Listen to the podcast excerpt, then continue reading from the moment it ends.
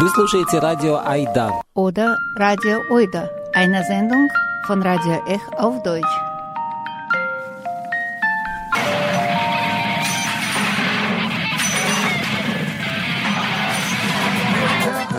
Ech Oida auf Deutsch jeden dritten und vierten Donnerstag im Monat. И Эх Ойда по-немецки каждый третий и четвертый четверг в 19 часов. Guten Abend, liebe Zuhörerinnen und Zuhörer. In der heutigen Sendung geht es um die Barbaren.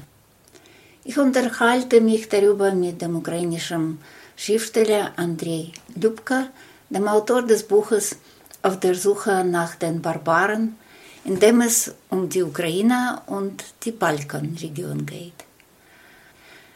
Jetzt kommen wir zu den Barbaren, aber zuerst ein paar Wörter über äh, meinen Gesprächspartner.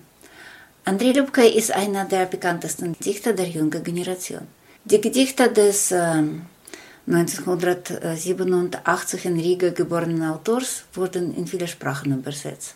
Auf Deutsch erschien die Band Notaufnahme und bald erscheint auch ein Buch von Kurzgeschichten von ihm. Lübke ist auch als Essayist, Kritiker und Kurator internationaler Poesiefestivals bekannt, zum Beispiel des Internationalen Literaturfestivals Kiew Lavra und Median Czernowitz. Er studierte Balkanstudien an der Universität Warschau und übersetzte aus dem Polnischen, Kroatischen, Serbischen und Englischen. Andrei Lübke ist auch äh, politisch sehr aktiv. Er war natürlich Teilnehmer an den Maidan-Protesten und jetzt schreibt äh, er über die politischen Ereignisse in der Ukraine, reist viel mit ähm, poetischen und politischen Auftritten und unterstützt Menschen an der Front mit ungewöhnlichen Aktionen dank denen er zum Beispiel schon mehrere Autos für die ukrainische Armee gespendet hat. Aber jetzt zurück zu den Barbaren. Und meine erste Frage natürlich ist, wer sind die Barbaren? Існує кілька визначень варварів, оскільки ми перебуваємо в європейському контексті, то найголовніше буде і найперше це люди, які говорять іншою мовою, люди, яких ми не розуміємо, Es gibt mehrere Bedeutungen des Begriffs Barbaren. Die ursprüngliche Bedeutung des Wortes ist die Menschen, deren Sprache und Lebensweise man nicht versteht. Die alten Griechen meinten, dass wenn diese Sprachen aus dem Münder nun Bar Barbar käme, deshalb Barbar. Sie seien völlig wild oder im besten Fall Menschen einer völlig fremden Kultur. So war es bei den alten Griechen. Für das Römische Reich waren die Barbaren allein deshalb schon Feinde. Rom war ein Militärimperium, das die Territorien anderer Völker eroberte, und deshalb wurde das Wort Barbaren zu einem Kampfbegriff. Es war nicht nur notwendig zu erklären, wer die Barbaren waren, sondern das eigene Volk davon zu überzeugen, dass sie Feinde seien.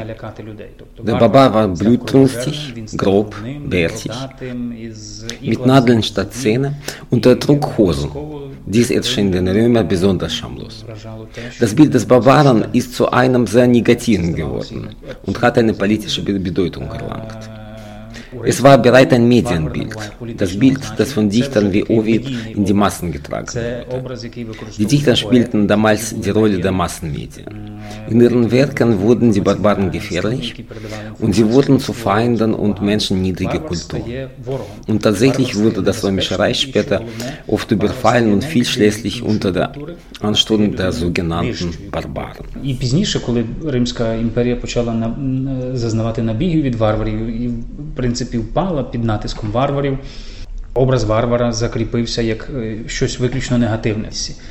In dem Moment, als Sie Ihr Buch geschrieben haben, das war 2021, haben Sie es aus der Perspektive eines Barbaren geschrieben? Безумовно, я варвар, тому що я походжу із Сходу Європи. Відповідно, для багатьох саме я і мав би бути варваром, людина, яка живе десь на межі якогось незнаного великого степу. Natürlich bin ich ein Barbar, weil ich aus Osteuropa komme. Vielleicht muss ich in den Augen anderer Menschen ein Barbar sein, der am Rande einer Art großer Steppe lebt und eine andere Sprache spricht, auf Kyrillisch schreibt und so weiter. Seit Jahren ist das Hauptproblem der Ukraine, wie Westeuropa uns wahrnimmt und wie wir uns selbst in Osteuropa sehen. Es ist ein Versuch des Landes, sozusagen aus Osteuropa nach Zentraleuropa zu fliehen. Darum dreht es sich auch in diesem Krieg. Als ob wir beweisen wollten, dass wir auch den Anspruch haben, dieselben Rechten zu genießen. Seitens des Westens passierte schon lange eine Barbarisierung des Ostens, das Erschaffen des Bildes des osteuropäischen Barbaren. Und die Mentalität aller Völker Osteuropa basiert auf dieser Idee des Transits. Das heißt, wir sind nicht aus dem Westen, aber auch nicht aus dem Osten, sondern wir sind zwischen Westen und Osten. Eine Brücke zwischen Europa und Asien. Zum Beispiel war für Serbien oder Bulgarien die Türkei der Osten und sie selbst waren die Brücke zwischen den Osmanen und dem Westen. Während Serbien in Europa und auch Bulgarien in der EU bis heute als Osten gesehen wird. Auch die Ukraine versucht, äh, auch die Ukraine versucht seit vielen Jahren eine solche Pufferzone zwischen dem Westen oder dem Osten zu sein. Für den Westen hieß es, alle Konflikte werden in der Ukraine stattfinden und wir werden der EU ein normales Leben führen. Das heißt, das Konzept des Transits ist gefährlich. Das bedeutet nicht, dass die Ukraine zum Westen werden soll, denn Geografie ist Geografie. Aber das Konzept des Transits wird auch in dem Land benutzt. Also versucht dieses Konzept auf eigene Mängel zu rechtfertigen. Bei uns gibt es Korruption oder ein Richter kann zum Beispiel ein unrechtes Urteil fällen, weil wir eine Brücke zwischen Osten und Коли ми говоримо, що Україна є мостом, ми фактично кажемо, що пробачте, у нас, наприклад, та у нас брудно на вулицях, у нас є корупція, у нас суддя може винести несправедливе рішення, тому що ми міст між сходом і заходом. Тобто, це щось таке, що має тебе вибачити або пояснити якісь твої проблеми.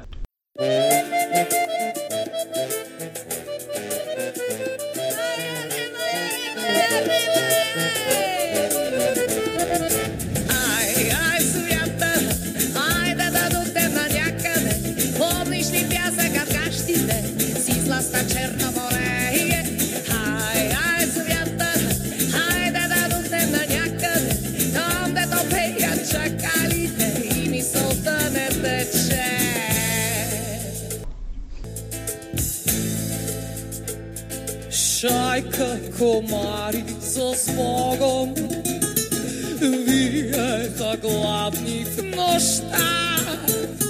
Трепна другарският огън, там дояждахме стара звияй. Ай, святъра, хайде да духнем на някъде, помниш ли пясъка в гащите, си на Черно море? Е. Ай, ай, святъра, Czekali te i nisą planetecie.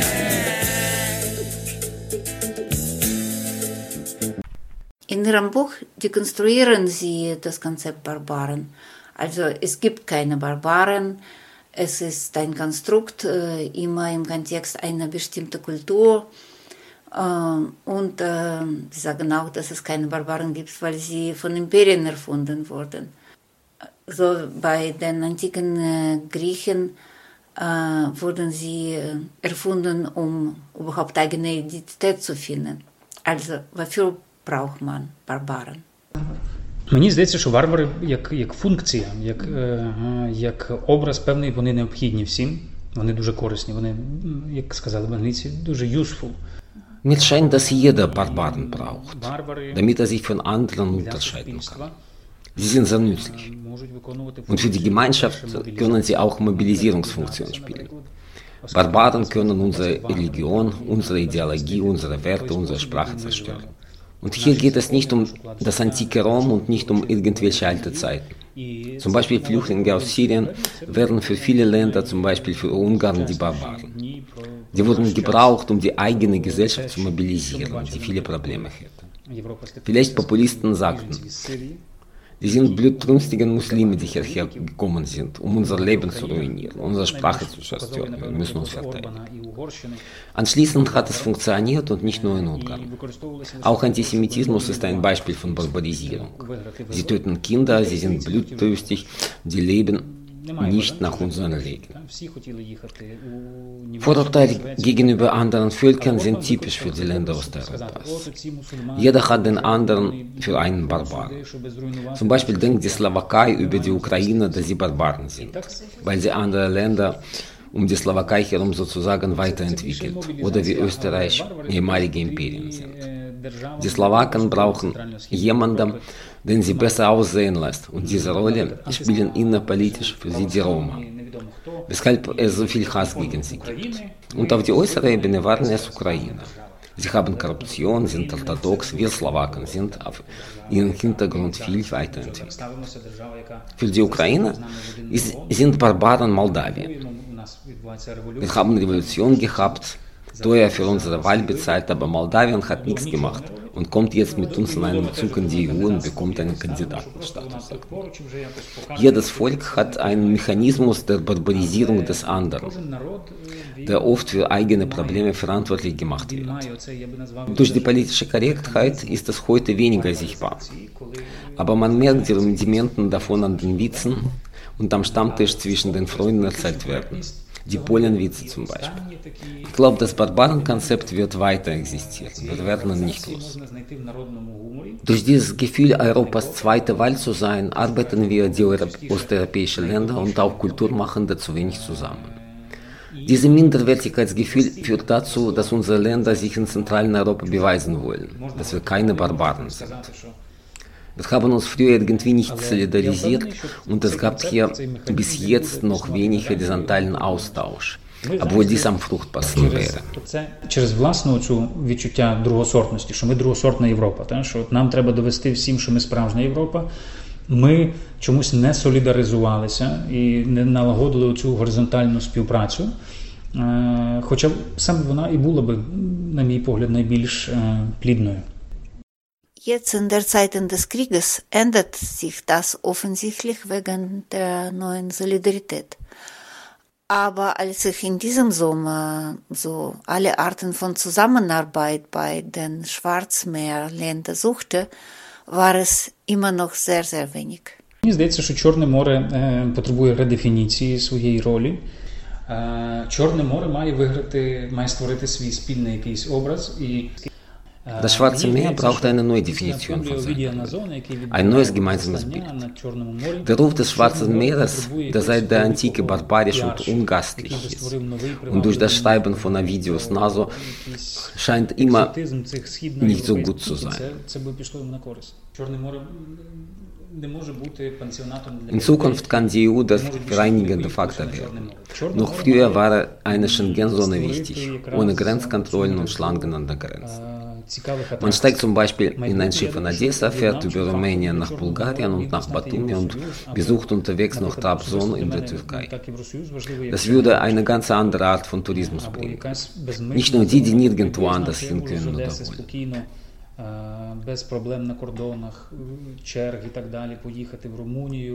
wollen. Jetzt ist das Schwarze Meer durch viele Grenzen zerstückelt und von politischen Blöcken zerrissen. Ich hoffe, ein tiefer Wandel durch den Krieg wird es ändern. Що що народиться, можливо, війна в Україні є таким якраз вже останнім елементом цієї довгої агонії, і е, і настане якийсь новий період, який передефініює е, ці всі союзи і коаліції.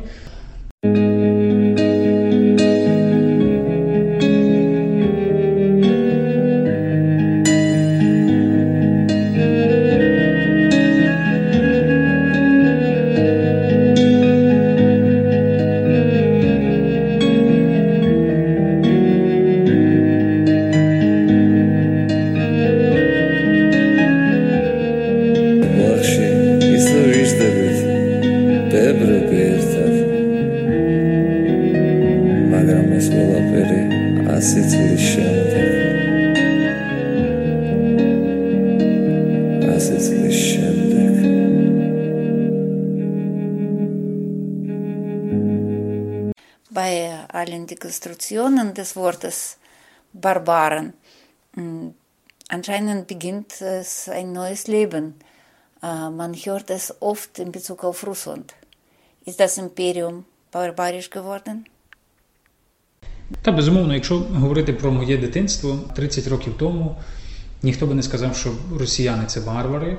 Більшість людей вважали, що, наприклад, російська культура це якась велика, вища культура, ніж українська і так далі. З початком війни In meiner Kindheit waren Russen für uns keine Barbaren. Die Mehrheit glaubte, dass die Kultur Russlands höher als unsere sei. Aber mit dem Krieg änderte sich das Bild von Russland in den Köpfen der Ukrainer. Aus dem Brudervolk ist ein Feind geworden. Wir haben Russland nicht gekannt. Wir kannten das Ballett von Bolschoi Theater auf, auf dem Fernsehen. Und jetzt seien wir die Vision, die aus sehr armen Orten in Russland kam. Man findet bei den gefallenen oder gefangenen Soldaten keine aus Moskau oder St. Petersburg. Für die Ukrainer waren die Plünderungen von Privathäusern Schock. Auch als auch billigste Haushaltsgeräte geklaut und nach Russland geschickt wurden. Die Wohnzimmer wurden als Klos benutzt. Solche Sachen wurden früher nie mit Russland in Verbindung gedacht. Die russische Armee und KGB als kaltblütige Mörder ja. Aber eine solche Wildheit und diese bittere Armut, das ist ein Russland, das wir nicht kannten. Aber vor allem schauderte uns vor grauenhaften und Kriegsverbrechen der russischen Armee in besetzten Osten. Vor allem Bucha, das nicht weit von Kiew ist hat uns alle so erschüttelt. Dort haben, dort haben viele Büroangestellte ihre Häuser gebaut, um ihre Kinder dort großzuziehen. Sie spielten für diesen Krieg keine Rolle. Es war nicht nötig, sie zu töten. Auch Bucha ist zu einem Wendepunkt geworden. Es wurde ganz klar, dass diese Armee geschlagen und als Kharkov und Cherson und überall vertrieben werden müsste. Und dass sie vertrieben werden kann. Es wurde offensichtlich, dass diese Barbarei mit Rückständigkeit verbunden ist. Dass die Armee korrupt ist und die Soldaten nicht mit Kleidung und Essen versorgt. Russland wird nicht mehr als Macht der ersten Welt angesehen. Es ist stark, aber es wird nie wieder als all allmächtig gelten. Ніхто не виграв. Воно змінило ставлення до Росії, як і змінився основний оцей стереотип про силу Росії. Виявилося, що цю армію можна бити, вибивати там, не знаю, із Харкова чи з острова Зміїни і так далі. І Оця варварськість у, у, у поєднанні із відсталістю, та, тобто із тим, що погане забезпечення, корупція в армії. Вона вона змінила, фактично стала поворотним елементом. Росія вже не буде вважатися е, цією державою першого світу. Та вона велика, вона сильна, але вже ніхто не буде вважати, що вона все сильна. Ihr habt ein Gespräch mit Andrei Lubka, ukrainischem Dichter und Essayist. Und ihr hört noch ein bisschen Musik von Alona Alona, die ist.